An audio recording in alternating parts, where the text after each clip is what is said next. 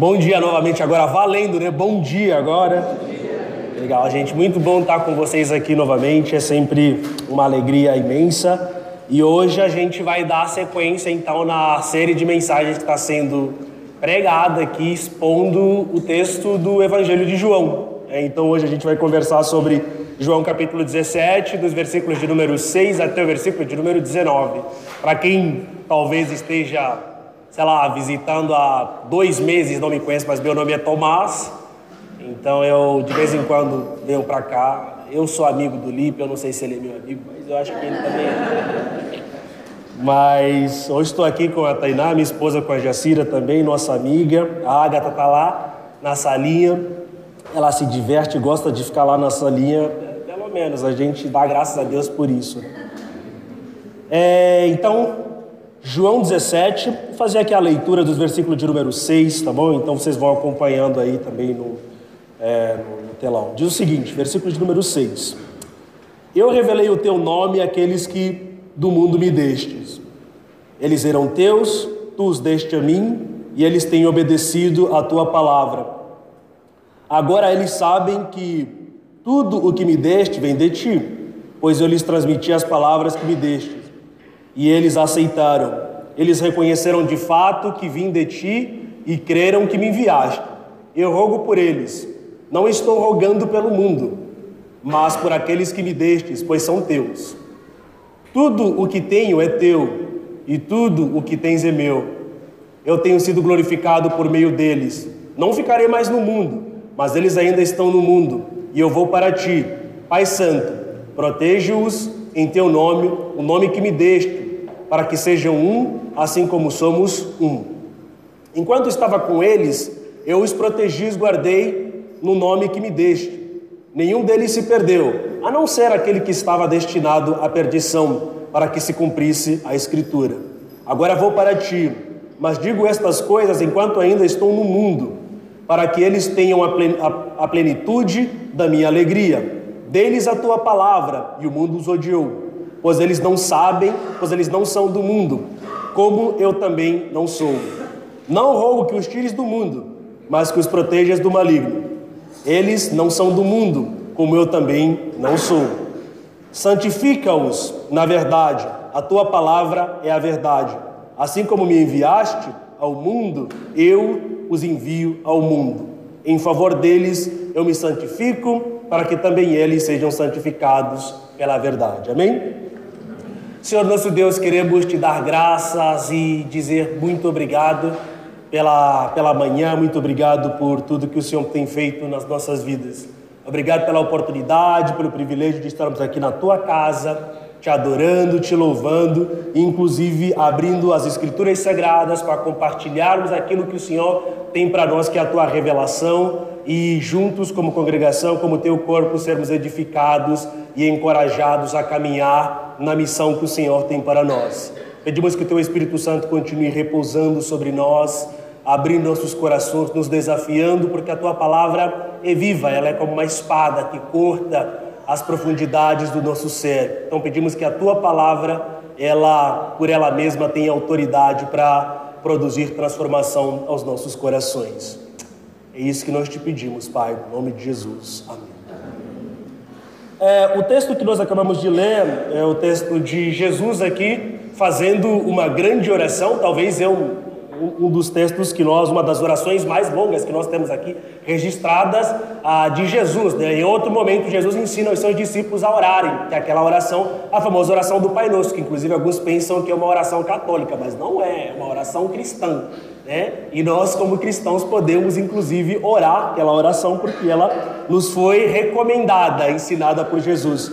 Então você tem a oração do Pai Nosso, que temos Jesus ali ensinando aos seus discípulos, porque eles perguntam, mestre, ensine-nos a orar. E nesse momento, nesse contexto aqui, os últimos momentos aqui ah, de Jesus, ele está realmente orando, intercedendo ao Pai em prol dos seus discípulos, né? aqueles que estavam com ele naquele exato momento. Mas essa intercessão, essa bênção dessa oração, ela é transmitida para nós também, afinal de contas, somos seus discípulos, porque somos discípulos do bom Mestre, aqueles que foram chamados para viver de acordo aquilo que o Mestre nos ensina. é um texto gigante, um texto longo, e nós temos diversos ensinamentos ah, nesse, nesse texto. Então, nós vamos conversar um pouco a respeito desse texto, ah, baseado na ideia de cartas vivas, tá bom? Porque a ideia que Jesus está apresentando aqui na, na oração, né? É que nós, como seus discípulos, somos aqueles que seríamos os continuadores da missão de Cristo, a missão que ele veio fazer aqui, a obra da redenção. Então, ela continuaria através de nós, a pregação da palavra, a expansão do nome, a apresentação do nome de Deus através da pessoa de Cristo, ela seria feita em continuidade com os seus discípulos. Então, nesse sentido, nós, como discípulos do bom mestre, somos aqueles e através dos quais a, a palavra ela, ela é pregada, ela é vivida, ela é lida. Né? Então, por isso, a ideia aqui de cartas, porque quando as pessoas olham para nós, elas leem, elas precisam, elas devem ler a mensagem do Evangelho que salta através da presença do Espírito Santo que habita em nós. Em outro momento, inclusive, Paulo, talvez utilizando aqui dessa oração de Jesus, que Jesus fala: puxa vida, eles não vão sair do mundo, o mundo continua ali, eles não são do mundo, mas eles estão nesse mundo, né? Então, porque através da nossa vida, através da expressão da habitação de Cristo em nós, as pessoas nesse mundo elas poderiam então chegar à conclusão, de certa forma, que nós somos aqueles que levam, carregam a mensagem, a mensagem de Cristo. Então, por, por isso a ideia aqui de cartas. Né? E se somos cartas, isso significa que existe uma mensagem em nós. E essa mensagem, ela é escrita em nosso coração e manifestada através das nossas atitudes, através dos nossos comportamentos, através da maneira como nós vivemos. Então isso significa que o Espírito Santo, através da palavra de Deus, ele está sempre escrevendo. Não é uma nova revelação, não é nesse sentido, mas ele está escrevendo de maneira constante o caráter de Cristo em nós, para que através desse caráter de Cristo em nós, as pessoas que estão ao nosso redor, elas olhem e tenham a ciência de que nós somos aqueles os continuadores da obra que Cristo nos deixou e a recomendação aqui de fazer com que o nome de Deus seja conhecido por todas as pessoas. Então, por isso é que nós somos cartas. O teor da mensagem que é lido através da nossa vida, ela não é escrita por nós mesmos, não é escrito por, pelos nossos comportamentos, mas é manifestado naquilo que nós fazemos. É escrito através da ação do Espírito Santo em nós. Por isso aqui Inclusive, Jesus, a gente vai ver isso, ele vai mostrar que a palavra é essencial, ela é fundamental para que nós possamos viver nesse mundo de maneira segura, porque Deus está nos guardando e porque através da palavra a santidade de Deus é manifesta nas nossas vidas, porque sem ela não tem como exalarmos a santidade de Deus. Então, só é possível através uh, do ato de vivermos a, a palavra. Então, vamos ao texto Jesus começa dizendo a respeito da revelação que ele faz do nome de Deus. Então, mostrando eh, no versículo de número 6 e 7, ele diz: Eu revelei o teu nome àqueles ah, que do mundo me destes, eles eram teus e tu os destes a mim, e eles têm obedecido a tua palavra. Agora eles sabem que tudo que me destes vem de ti, pois eu lhes transmiti as palavras que me destes e eles aceitaram, eles reconhecem de fato que vim de ti e creram que me enviaste. Então Jesus aqui está mostrando aos discípulos exatamente e a nós que somos os continuadores dessa, dessa mensagem que o objetivo e a missão de Cristo ela foi cumprida. E o, a mensagem que Cristo transmitiu não uma mensagem que falava a respeito dele mesmo, mas era uma mensagem que vinha diretamente do Pai. Ele veio com o objetivo de cumprir a vontade do Pai. Isso significa que nós, como seus continuadores, nós precisamos o tempo todo transmitir a mensagem que vem do Pai. Em certa ocasião, Spurgeon disse que se Cristo que é o Filho de Deus e a encarnação do próprio Deus, né? Que é a imagem perfeita do Deus vivo, do Deus invisível, quando ele falou a respeito da missão dele, ele não disse que aquilo que ele estava pregando vinha de si mesmo, mas ele disse que vinha do Pai. E nós, como seus continuadores, nós não devemos ter a ilusão ou equívoco de acrescentar quaisquer tipos de interpretações a respeito da nossa própria vontade ou ao nosso bel prazer a respeito da palavra de Deus. Então, tudo o que nós devemos fazer é viver conforme a palavra de Deus. Tudo que nós devemos fazer é transmitir a mensagem tal qual nós a recebemos.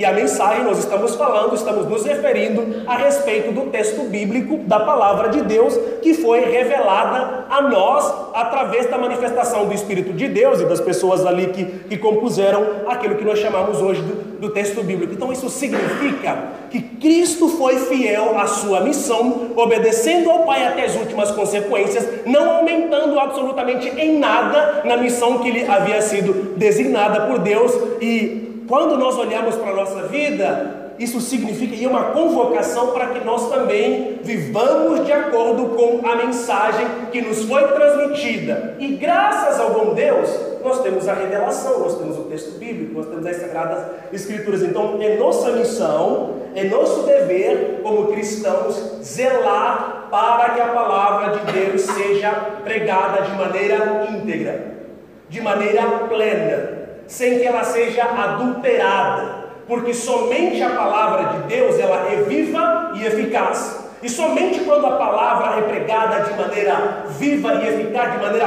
plena, sem que ela seja adulterada, somente nesses termos ela pode produzir a transformação que o Espírito Santo deseja que ela, que ela produza. Então Jesus ele, ele já está dando aqui a, a letra para a gente, fala, puxa vida, eu eu manifestei, eu revelei o teu nome. Eles creram, inclusive, né? eles creram. Agora eles sabem, sabe que tudo que me deste vem de ti, pois eu lhes transmiti as palavras que me deste. Né? Então Jesus ele fala, cara, eu não inventei nada. Tudo que eu falei, eu falei em obediência a ti. E como discípulos, tudo que nós falamos, fazemos e vivemos deve ser em consonância com as escrituras que nos foi deixada aqui como, como herança, porque ela é a palavra, é a palavra viva. Então Jesus ele começa se apresentando, apresentando aqui o escopo da sua oração aos discípulos e intercedendo ao Pai. No versículo de número 9, ele diz o seguinte: Eu rogo por eles.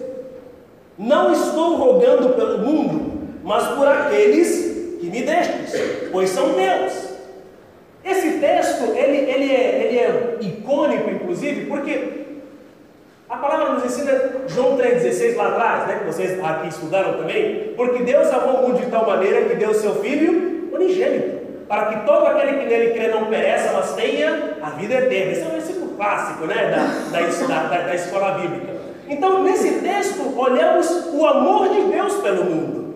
E aqui Jesus orando, ele fala, cara, não, não, eu não estou orando pelo mundo mas eu estou orando por aqueles que estão no mundo, aqueles que tu me destes. Né? Não é que Jesus ele não se importa com o mundo de maneira geral, mas a importância de Jesus, a responsabilidade, o amor de Jesus, não é necessariamente pelas coisas, mas pelas pessoas que se encontram no mundo. Porque sem que haja transformação nas pessoas que se encontram no mundo, não haverá transformação no mundo de maneira geral. As coisas, elas são inanimadas, elas não têm poder de gerar transformação. Nós podemos é, lutar pelo clima, por exemplo, mas se não existirem pessoas transformadas a ponto de entenderem que a natureza que geme ela é criação divina e que nós precisamos cuidar da natureza para que não haja aqui mais um aquecimento global do jeito que tem acontecido, nada disso vai acontecer. O que vai acontecer é olharmos para a natureza, para as coisas criadas com caráter de divinação, de divinização, desculpa, do jeito que as pessoas têm, inclusive, olhado, percebido, feito, né? Então, primeiro, o primeiro passo da oração de Jesus, ele está orando por aqueles que são seus, por aqueles que foram criados segundo a imagem e semelhança de Deus. Porque se as pessoas forem transformadas, elas terão a capacidade, elas serão regeneradas a ponto de perceber que a natureza gera, que o meu próximo gera, que as pessoas que estão ao meu redor gemem, Então, isso só vai acontecer a partir do momento em que eu, como ser humano, criado à imagem e semelhança de Deus, a ser transformado pela palavra através da ação do Espírito Santo. Então, por isso é que Jesus fala: Eu rogo, versículo 9, por eles. Não estou rogando pelo mundo, mas por aqueles que me destes, pois eles são teus. Tudo o que tenho é teu e tudo o que tens é meu. Eu tenho sido glorificado por meio deles. Não ficarei mais neste mundo, mas eles ainda estão no mundo. Eu vou para ti, Pai Santo, proteja-os em teu nome e, e, e, no nome que me destes, para que sejam um, assim como nós somos um. E aqui começa de fato o primeiro pedido de Jesus. Né? Então Jesus está fazendo aí uma oração aqui, uma apresentação de caráter introdutório. Eu não vou pedir é, pelo mundo, mas eu vou pedir por eles né, pelas pessoas. Eu sairei desse mundo, agora eles estão ancorados em mim, eles estão seguros. Os discípulos estavam seguros com a presença de Cristo. E aí Cristo ele vai subir para o Pai, ele vai para o Pai. Ele fala: "Pai, primeira coisa, primeiro ponto que ele fala: Pai Santo, proteja-os em teu nome".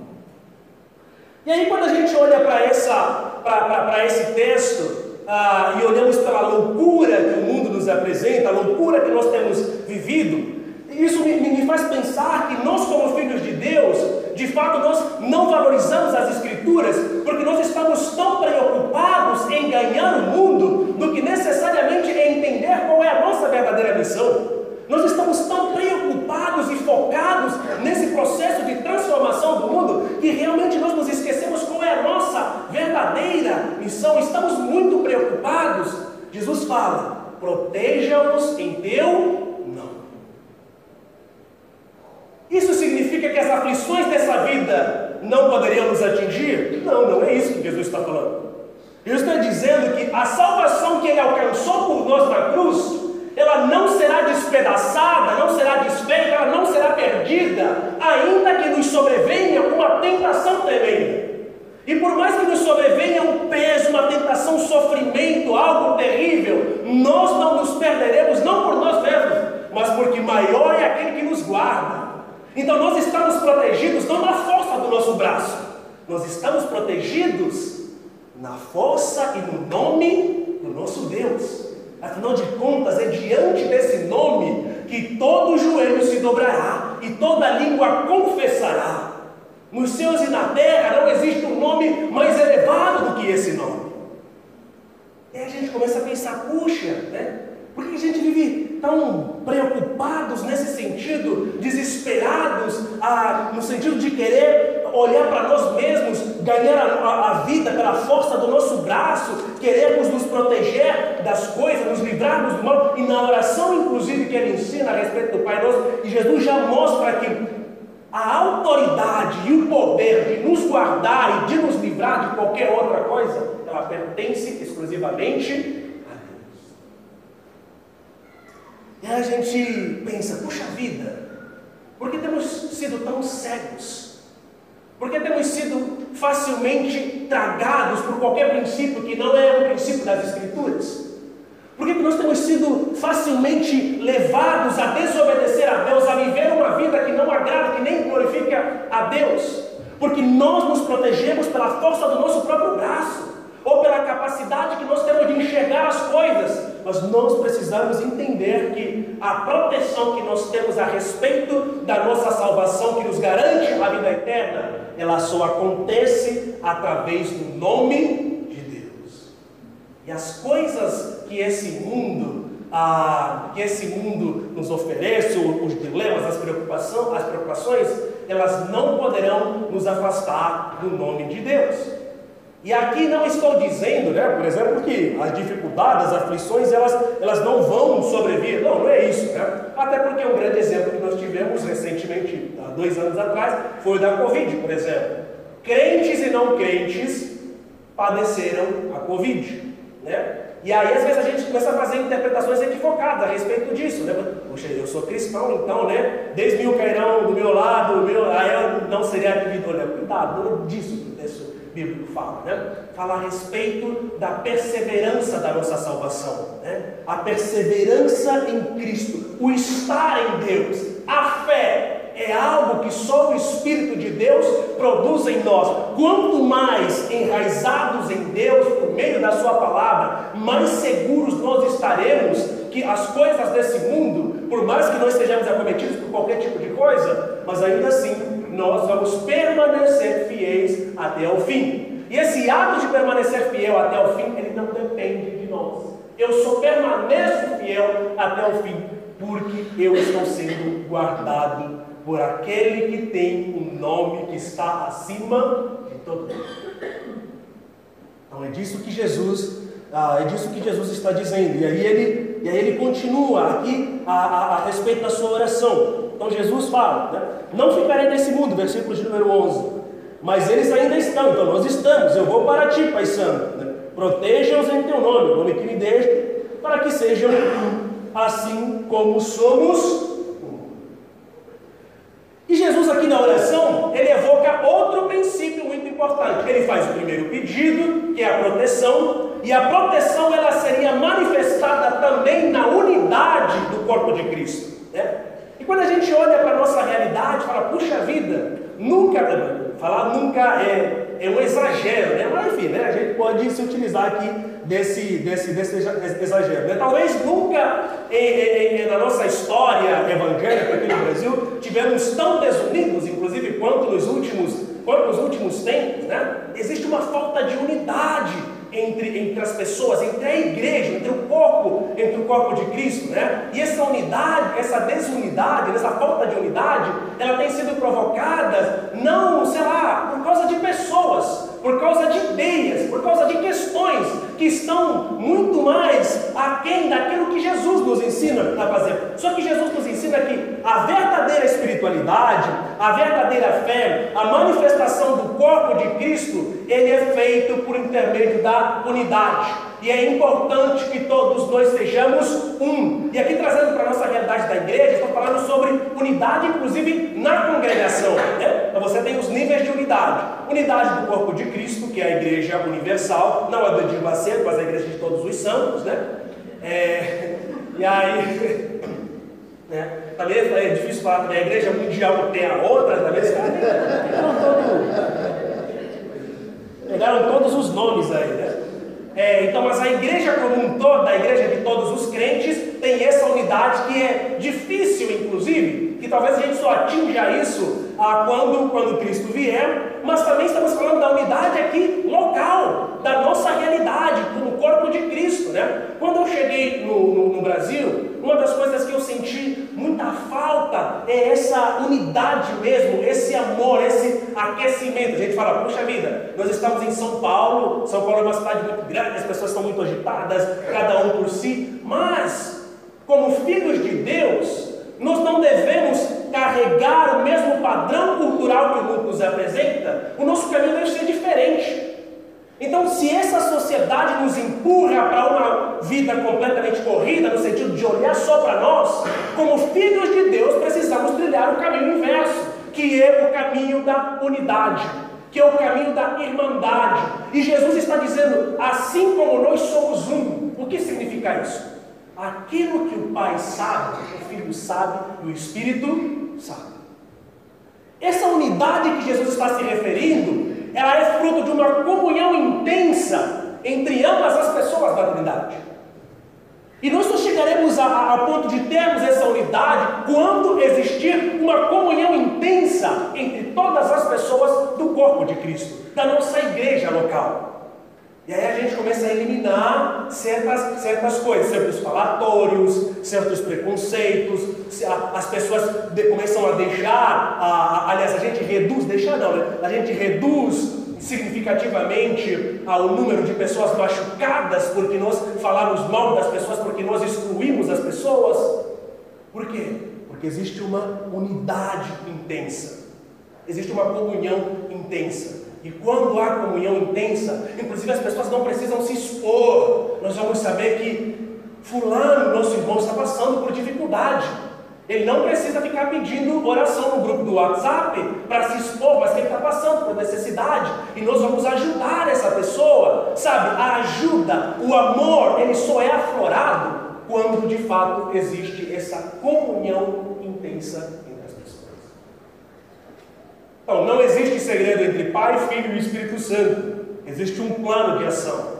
E como corpo de Cristo, ah, nós somos chamados a exercitar essa unidade que vai ser manifestada realmente no amor que nós temos uns para com os outros. Então, Jesus está dizendo aí, Jesus está dizendo, sabe, ah, que Ele de fato pede para Deus nos proteger, no nome dele. E essa proteção ela vai ser manifestada no amor, para que sejam um, assim como nós somos um. E Jesus então vai seguindo, tá? vai seguindo. Versículo 12 diz: Enquanto estava com eles, eu os protegi, e eu os guardei no teu nome, me deixe. Nenhum deles se perdeu, a não ser aquele que estava destinado à perdição. E aqui Jesus está falando a respeito de, Judas, né? A gente nem, nem precisa entrar muito aqui nessa, nessas questões, né? Para que se cumprisse as Escrituras. Agora vou para ti, mas digo essas coisas enquanto ainda estou no mundo para que eles tenham a plenitude da minha alegria. Jesus faz aqui o segundo pedido para Deus: que os discípulos tivessem a plenitude da alegria. Porque quando a gente olha para a realidade do mundo, aparentemente que ser crente ah, é o sinônimo de sofrimento eterno. Tem gente até que não está sofrendo, você fala, ah, não estou passando na prova porque, sei lá, alguma coisa está tá errada, né? Então tem gente que fala, nossa, eu não posso ficar muito, não posso ficar feliz demais, porque daqui a pouco é, a, o sofrimento vem. Né? Tem gente que acaba equiparando isso, o tamanho da alegria, fica assustado assim, quando Deus derrama uma bênção grande. Olha, se a bênção é grande, é porque a aprovação também será maior. Sabe, tem essa ideia de dualidade a respeito de Deus, né? Que é o mesmo Deus que te dá, é o mesmo Deus que te tira. Não, Jesus está dizendo: se eles estarão no mundo, para que a missão seja completa, é necessário que eles tenham a plenitude da alegria. E lá mais para frente, no texto que nós conhecemos muito bem, o texto de Gálatas capítulo 5, né? Paulo vai mostrar que a alegria é fruto do Espírito. Então isso significa que se Cristo não intervém no nosso coração, nós não seremos pessoas alegres. A alegria que nós temos, ela não é uma alegria momentânea, porque nós não temos alegria, é a alegria que nos tem. Como a alegria nos tem? Através da habitação do Espírito Santo em nós. Porque se eu tenho alegria, ela se perde ela, ela, ela é momentânea, ela depende da situação em que eu estou vivendo. Mas a partir do momento que o Espírito Santo habita em mim, eu sou templo do Espírito de Deus, então eu não tenho alegria, mas é a alegria que me tem, porque o Espírito de Deus que habita em mim, e esse Espírito nunca jamais se aparta de mim, independente do que eu faça, é o Espírito que habita em mim. Ele pode ficar silenciado, é o que Paulo fala: não apagueis o fogo do Espírito mas Ele está sempre. Então Jesus ele está orando para que essa missão, para que nós tenhamos êxito nesse mundo, então é necessário que nós tenhamos ali a alegria. Né?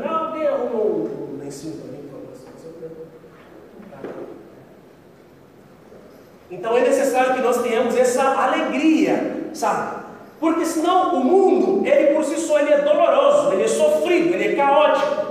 Porque Jesus estava mostrando que existe um príncipe que reina sobre esse mundo. Né? E esse mundo já é sobre o maligno. E se o mundo já é sobre o maligno, para que os filhos de Deus possam experimentar a alegria plena, é necessário que essa alegria seja nos dada através da habitação do Espírito de Deus que existe em nós. Porque por nós mesmos, pela nossa própria vontade, até aquilo que aparentemente é bom, ele se torna mal. Porque na verdade, somos expertos em escolher diferente daquilo que Deus quer. Olha, volta para o jardim. Deus fala para Adão né, e Eva, Deus fala para os primeiros seres humanos do jardim, né? Olha, isso daqui não é bom, não comam, porque no dia que vocês comerem, certamente morrerão. E aí o que é que Satanás faz? Ah, Deus disse para vocês não comerem. E aí o texto fala que o fruto parecia agradável aos olhos de Eva. Obrigado, pastor. Está abençoado já? Aí depois a gente né, faz aí a vendinha mesmo. Aí o, o, o texto mostra que, aos olhos de Eva, aquilo que Deus havia proibido parecia agradável. Então o pecado ele deturpa o nosso paladar, deturpa a nossa visão. E sem a presença de Deus, sem que Deus faça o processo de regeneração em nós, nós comemos coisas estragadas e achamos delicioso. Entendeu? Somente o Espírito de Deus tem essa capacidade de reestruturar a nossa vida através do processo da regeneração, a ponto de provarmos algo e percebermos que existe uma podridão, que aquilo é terrível. Por isso que quando você vê as pessoas se alegrarem em coisas que não glorificam a Deus, fala, gente, como pode essas pessoas podem, podem ter alegria nisso? Como as pessoas podem ter a, a prazer na dor do outro, sabe? Por quê? Porque as pessoas que não foram transformadas, que não foram regeneradas, elas comem algo ruim e acham bom, porque o pecado deformou a nossa visão, a nossa percepção da realidade, deformou o nosso paladar, deformou a maneira em que nós julgamos no sentido de avaliar os outros, deformou tudo isso. Então por isso é que Cristo ora, Pai, eu quero que eles tenham a plenitude da minha alegria. Não é a alegria de outra pessoa, mas a minha. Porque o único que soube se alegrar verdadeiramente era Cristo. Em um momento ele está dançando na festa lá nas bodas de Caná. Os caras estão olhando, mas esse é o Messias, né? Em outro momento o cara está expulsando os demônios. Em outro, está lá comendo na casa dos pecadores. E, e, e os caras iam uma loucura. Porque aparentemente Jesus era, era um cara que não poderia ser enquadrado num rótulo. E ele estava fazendo a missão do seu pai e se divertindo, inclusive. E ele tem essa percepção, porque essa é a realidade das coisas. E aí ele fala, e ele pede para o Pai que de fato essa alegria que habitava nela, que é nele, que é, é, é fruto da ação do próprio Espírito de Deus, e aí depois ele vai falar que eu vou, mas eu não vos deixo órfão, eu vos mandarei o Consolador, está falando a respeito do Espírito Santo. Então é ele que tem a capacidade de nos ajudar a viver essa alegria plena, porque ela é fruto Espírito de Deus. Isso significa que se eu não tenho o Espírito Santo habitando em mim, eu jamais serei uma pessoa que conhece o verdadeiro significado de alegria, porque tudo que eu sei fora da ação do Espírito Santo é apenas fruto da minha própria imaginação. Como tem aquele meme, né? Vozes da minha cabeça, né? Quem que falou isso, né? Meu vozes da sua cabeça. Então, tudo que você sabe que não te foi dado por Deus em revelação através das Escrituras, não vem de Deus. Então, Jesus, ele, ele sabe a respeito das dificuldades que nós vamos passar. Ele sabe como o mundo fala a respeito da alegria. Ele sabe que nesse mundo nós confundimos a alegria com a quantidade de coisas que nós temos, com a quantidade de cartão postais que, nós temos no celular, que a gente faz no, nos Instagrams, né? A quantidade de TBTs que a gente faz dos lugares que a gente fala, ah, é alegria. A alegria para nós é uma nostalgia do lugar que nós estivemos anteontem, né? Mas a alegria que Jesus está nos mostrando é a capacidade que nós temos de nos conectar profundamente com Deus através do Espírito Santo que habita em nós. Então isso significa que, estando preso como Paulo e Silas na prisão, eles estão alegres independente das circunstâncias. Né? Então, sendo açoitado como o próprio Paulo, existe uma alegria emanando do coração dele, porque independente das circunstâncias, uma grande proximidade de alegria plena que eu vi na vida são das pessoas, inclusive lá no meu continente, que muitas dessas pessoas não tinham nada, eram letradas, mas elas estavam louvando a Deus no culto de domingo, né, que começava às 10 horas da manhã e ia até uma hora da tarde, então, igual aqui, porque as pessoas pensam que na África os cultos demoram muito. Mas não é assim também, tá gente? Não é assim. Mas assim, essas pessoas elas só tinham realmente Deus no seu coração, só tinham Cristo. Elas estavam alegres e satisfeitas com aquilo que Deus estava fazendo nas suas vidas, sabe? Porque nós somos pessoas muito exigentes, mas nós não exigimos no sentido de buscar profundamente o conhecimento de Deus nós somos exigentes através do padrão da materialidade que nós colocamos. Né? Nós queremos ter as coisas e pensamos que quando nós tivermos isso, somente desse jeito seremos alegres. Mas pense, Cristo não tinha nem onde reclinar a cabeça. E ele ora para o pai e fala: Eu quero que o Senhor lhes dê a minha alegria. Isso é muito diferente daquilo que nós entendemos como alegria. É muito diferente, né? Para mim, alegria é quando eu nunca mais tenho um boleto para pagar, né? Boletos não sempre, sempre estarão conosco, né? Até, até que Cristo volte, né? Até que Cristo volte. Então, Jesus ele está mostrando isso, sabe? Então, quando a gente fala a respeito de cartas vivas, estamos falando sobre uma mensagem que as pessoas vão ler, tá? Então, as pessoas precisam olhar para nós e perceber que um dos teores da mensagem, um dos conteúdos da mensagem da nossa vida é a segurança. Mas não segurança nas coisas, mas segurança no nome que está acima de todo o nome. A nossa segurança, ela reside na pessoa em quem nós cremos, em Deus. E outra característica que nós precisamos mostrar para as pessoas, sabe? É a ideia da unidade. As pessoas precisam perceber, puxa, quem são essas pessoas que o mundo prega a divisão, né? Que as pessoas estão olhando simplesmente para si, mas são esses que vão e repartem aquilo que tem em prol do próximo, mas não para que se façam conhecidos, sabe? Não essa espetacularização da, do amor ao próximo, da solidariedade. Eu dou e eu mostro porque eu estou dando. É isso mas é uma unidade que vem da comunhão intensa. Então é isso que as pessoas precisam olhar para nós. E essa é a mensagem poderosa que nós precisamos levar ao mundo. E é desse jeito que o mundo vai perceber, puxa vida, né? Como é que nós somos diferentes. A, a nossa diferença não reside no linguajar, né? A gente se complementa, a paz do Senhor, a paz, irmãos. Não, não é, não é nesse sentido, né? É, teve até uma época que tinha TV por assinatura só de, de cristão, né? Não sei se você tinha até uns canais que só eram gospels assim, né? as pessoas só assistiam essas coisas, meu Deus, né? Então quando Jesus fala que nós é, vamos permanecer no mundo, Ele vai nos guardar, é, é nesse sentido de o mundo olhar para nós, de estarmos no mundo, mas sermos a luz que brilha, né? Porque o mundo ah, ele jaz praticamente no maligno. Então esses, esses são os conteúdos que as pessoas elas precisam olhar para nós. Tá bom? Então Jesus ele no versículo de número de número de número 13 ele fala: Agora vou para ti, digo essas coisas enquanto ainda estou no mundo, para que tenham a plenitude da minha alegria. Tá? Deles a tua palavra e o mundo os odiou, pois eles não são do mundo como eu também não sou. Olha como é interessante. Nós estamos nesse mundo, mas nós não somos desse desse mundo. Né? Parece um negócio meio esquisito, sabe? Parece um fragmentado, não sei quem, se alguém aqui já assistiu um filme, né? De múltiplas personalidades, né? Cara, mas é um negócio complicado. Mas é isso, porque nós estamos aqui com uma missão. Nossa missão e nosso objetivo é tornar Cristo conhecido é tornar o nome de Deus exaltado para que Cristo seja glorificado através daquilo que realmente nós somos e fazemos. E ele, versículo 14, fala: Deles a tua palavra. Né?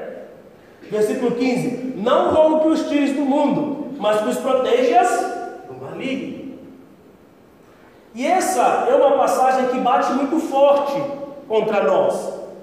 Porque geralmente nós, como cristãos, quando estamos passando por dificuldades, a primeira coisa que a gente faz é: ai meu Deus, né? gostaria tanto de ir para o céu dessa oração.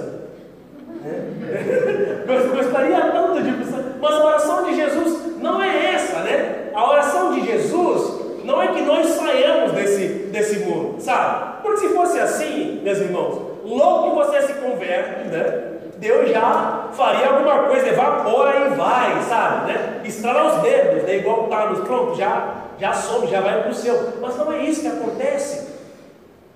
Jesus fala: Eu roubo que não os tires do mundo, mas que os guarde do maligno. Então aqui existe algo a nosso respeito, que Satanás, ele, ele vai tocar na gente, mas não naquilo que é essencial.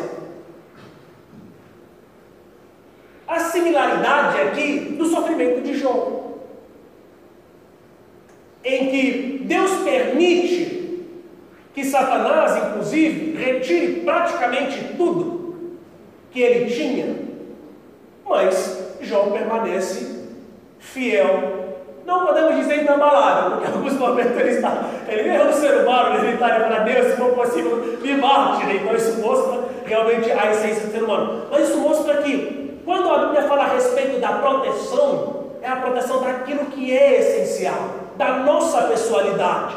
A nossa imagem e semelhança com Deus, ela não será destruída. A nossa salvação, ela não será perdida. Não, porque a nossa segurança está em Deus, quem nos protege não morre. E a palavra que ele disse não pode ser desobedecida. Então Jesus ele fala, cara, os guarde do maligno. Então existe aqui, as dificuldades vão aparecer, sabe? Ah, nós vamos, nos, é, as enfermidades, doenças, crises, né? É, para quem tem empresa pode quebrar, né? porque você é cristão, no dia que você inaugurou sua empresa, chamou o livro para fazer a oração poderosa, né? A oração das causas impossíveis, pronto, é que tipo, não, não, as circunstâncias da vida, elas podem levar, você pode ser um mau gestor, Sabe, toda dificuldade que a gente passa, por exemplo, se é um mau gestor, sua empresa quebrou, ela mostra que você não é perfeito, que você é um ser humano pecador que precisa desesperadamente da graça de Deus. Então, toda, todo pecado, todo sofrimento, ele aponta para a nossa insuficiência. Ele é um lembrete para nós que somos pessoas insuficientes e que precisam desesperadamente se ancorar com aquele que é suficiente, que é pleno, que é completo, que em nada tem falta. Deus. Nós sempre teremos falta de alguma coisa nesse sentido. Por isso aqui nós precisamos recorrer sempre para a pessoa, para a pessoa de Deus. Então Jesus fala a respeito disso, sabe?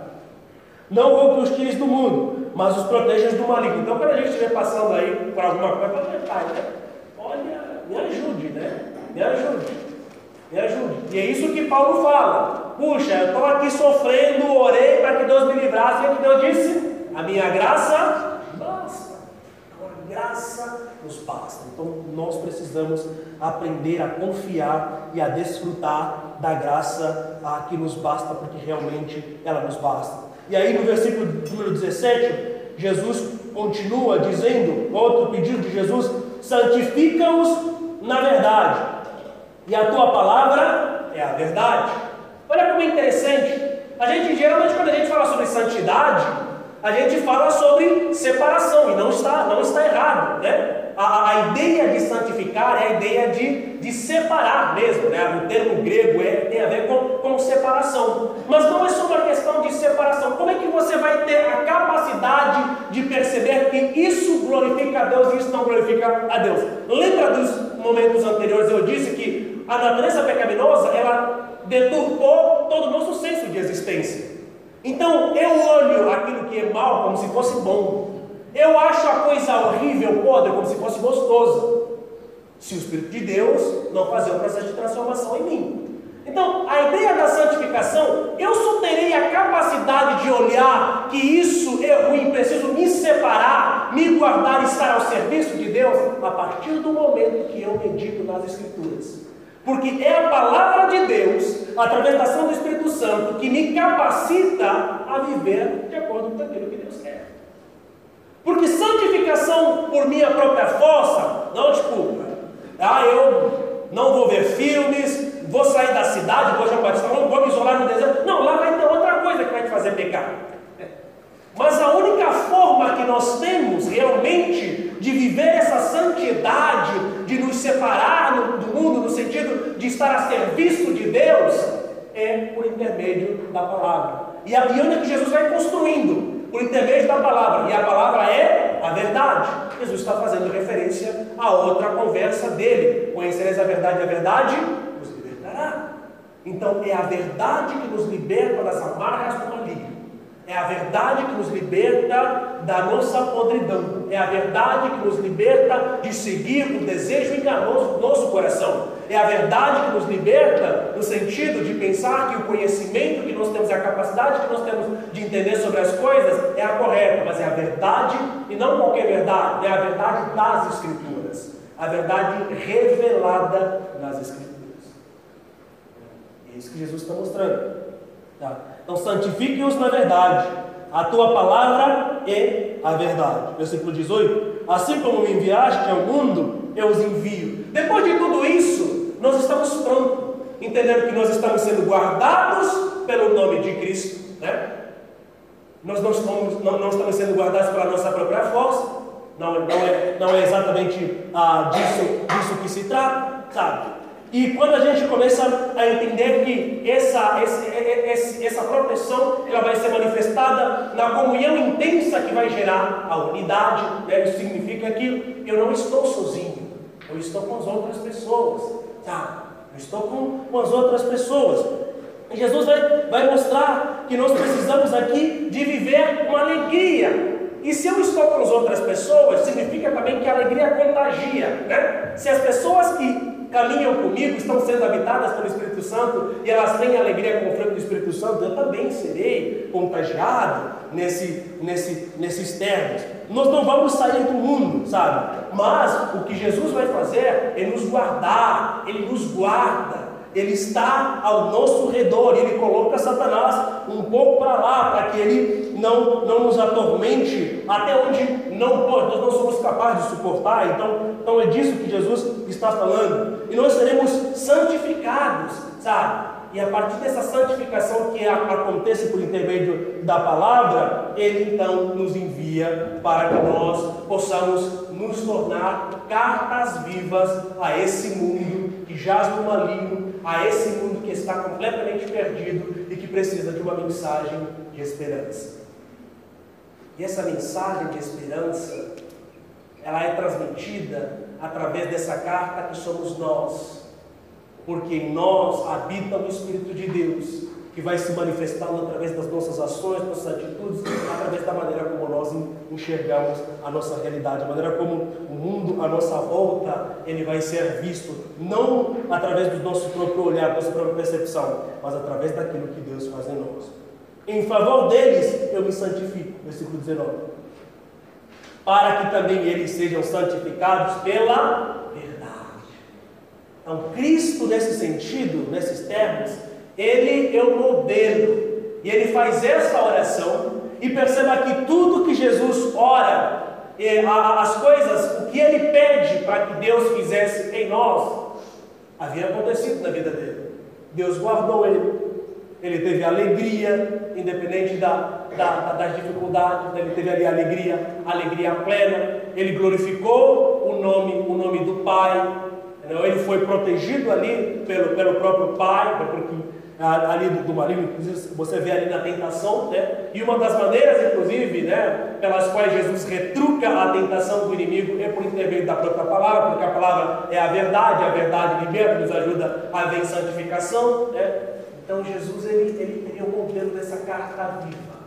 E a presença de Cristo na, na, na, época em que ele viveu era a presença do Deus incorporado, Deus encarnado, que manifestou ali a esperança para, para o mundo. A presença dos cristãos no mundo de hoje é a presença também de Cristo, através da ação do Espírito Santo. Então, nós, como cristãos nesse sentido, somos convocados a levar ao mundo a mensagem de esperança. Por isso é que nós somos cartas vivas. Mas nós só seremos essa carta viva se de fato continuarmos a vivendo essa vida de conexão, de comunhão intensa com a pessoa do nosso Deus. Amém?